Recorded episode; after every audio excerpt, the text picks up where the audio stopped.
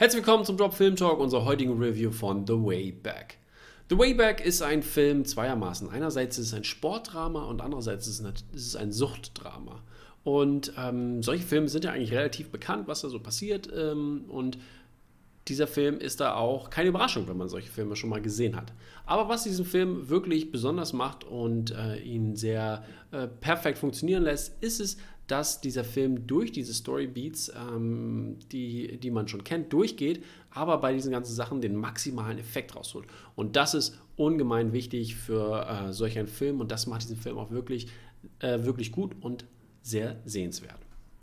Die Story ist halt recht einfach. Es geht halt um Ben Afflecks äh, Charakter, der Jack Cunningham heißt und der ist ein Alkoholiker und hat halt viele, viele Probleme. Er arbeitet in einem, ähm, auf, auf dem Bau und hat da, in, wenn er Freizeit hat und nicht auf dem Bau ist, sehr viel Alkohol in der Hand.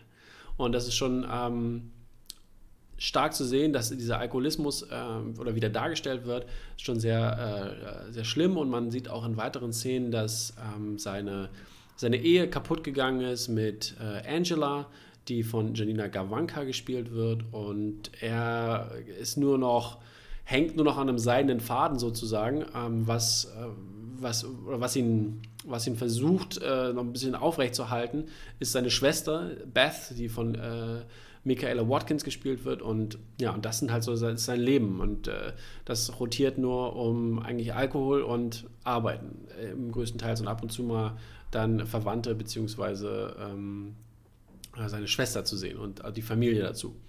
Was dann natürlich irgendwann so ein bisschen, man könnte denken, zu seiner Rettung äh, kommen lässt, ist, dass er von seiner alten ähm, High School, eine, eine, äh, katholische Schule, und von der wird er angerufen, von dem Priester dort, und der möchte gerne, dass Jack zurückkommt, weil er halt ähm, ein sehr guter Basketballspieler ist und mehrere Conference Records gesetzt hat und ähm, er weiß, wie man mit, mit, sag ich mal, einem Team hoffentlich umgeht oder beziehungsweise weiß, wie man coacht. Und er wird dann da reingeholt und ähm, es wird dann da schön dargestellt, ähm, wie diese Reise vonstatten geht. Und man könnte jetzt natürlich einerseits denken, ähm, ja, das ist doch, das kenne ich doch, ja. Basketball heilt das Ganze jetzt und die Spieler werden alle, ähm, sind so super besonders und stehen da im, im, Mittelpunkt dieser ganzen Sache. Aber dem Ganzen ist nicht so. Und zwar ist es, ist es eher so, dass, dass äh, der Charakter von Ben Affleck, äh, beziehungsweise sein Alkoholismus, der damit zu tun hat, wenig mit Basketball ähm, zusammenkommt. Und dass, dass dieses Problem ähm, eher auseinandergesetzt äh, steht. Und das ist halt auch wirklich äh, gut, dass es so ist, dass es halt nicht der Basketball ist und beziehungsweise nicht die Spieler sind, die Ben Affleck aus diesem Loch herausholen und versuchen, ihn, sag ich mal, vom Alkoholismus zu heilen. Und ähm, das ist halt auch natürlich äh, sehr interessant, auch wie, wie diese Art von Genesung beziehungsweise dieser Weg der Genesung dargestellt wird und wie da mit den Erwartungen solch einer Sache ähm, gespielt wird, also in den Erwartungen des Zuschauers. Und das ist echt gut, dass der Film, wie gesagt, das nicht so macht und dass das wirklich sehr äh, authentisch dargestellt wird. Und das ist sehr, äh, sehr wichtig auch, weil das ist genau das, was ich meinte am Anfang, das ist, was diesen Film interessant macht, trotz dessen, dass man schon diese ganzen einzelnen Aspekte oder dieser, dieser Reise kennt. Und ähm, was auch anders ist und was ich auch sehr schätze an diesem Film, ist, dass auch die Spieler-Trainer-Beziehung nicht, ähm, nicht so eine große Rolle einnimmt. Also die, der, der, also Jacks Charakter ist gar nicht so involviert mit den, mit den Spielern, außer einem wirklich, der Brandon heißt, mit dem ist so ein bisschen mehr involviert, aber sonst äh, fällt das eher unten runter und die Beziehung wird da gar nicht so sehr in, in den Mittelpunkt ge, gerückt, sondern es wird einfach nur dargestellt, dass, äh, dass Ben Afflecks Charakter ein guter Tra Trainer ist und weiß, wie man äh, ein Team zusammenstellt und wie, beziehungsweise wie man mit dem Team umgehen muss. Und ähm, das ist äh, wirklich, wirklich auch sehr schön dargestellt und es zeigt auch wirklich, wie die Realität ist, weil die Realität ist nicht so, dass alle zusammenkommen irgendwie am, am Ende des Films oder kurz vor Ende des Films äh, und die da am Haus sind und arbeiten, äh, beziehungsweise ihm sagen, hey, du bist uns so wichtig und auf einmal ist der Alkoholismus weg. Nein, es ist nicht so und das äh, wird wirklich sehr gut dargestellt und ist auch wirklich schön mit anzusehen.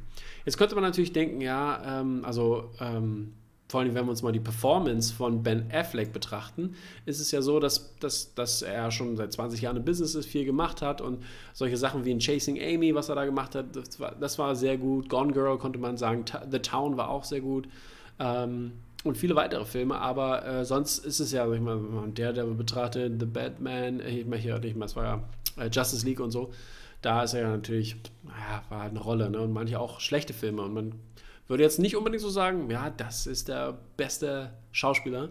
Ähm, aber äh, er hat, glaube ich, er hat Potenzial und er kann halt bei dieser Rolle natürlich, weil er auch seine, ähm, seine Real-Life-Probleme hat und vor allem auch mit Alkohol, sieht man natürlich auch das, was passiert mit ihm. Und das, ähm, dass er dann so eine Rolle spielen könnte, könnte man sagen, ja, ist total einfach, aber nein, das ist nicht so. Man muss diese Rolle erstmal spielen können und man muss auch erstmal in der Lage sein, sich mit diesem, mit diesem Phänomen oder beziehungsweise mit diesem Problem auseinanderzusetzen und das dann ähm, so zu spielen. Natürlich ist es vielleicht etwas einfacher, denn in, de, in der Beziehung sich da rein zu versetzen, aber trotzdem äh, zeigt er eine wundervolle Performance, wenn nicht sogar seine beste Performance seiner ganzen Karriere. Und das schätze ich wirklich an diesem Film. Und äh, Gavin O'Connor, der diesen Film gemacht hat, den äh, kennt man ja von Warrior und Miracle. Und Warrior ist ja einer meiner liebsten Filme der letzten zehn Jahre und auch ähm, einer der besten Sportfilme, die jemals gemacht wurden. Und hier zeigt er wirklich, was er kann mit äh, was, puncto Sportsdrama, obwohl ich schon fast sagen würde, Sportsdrama,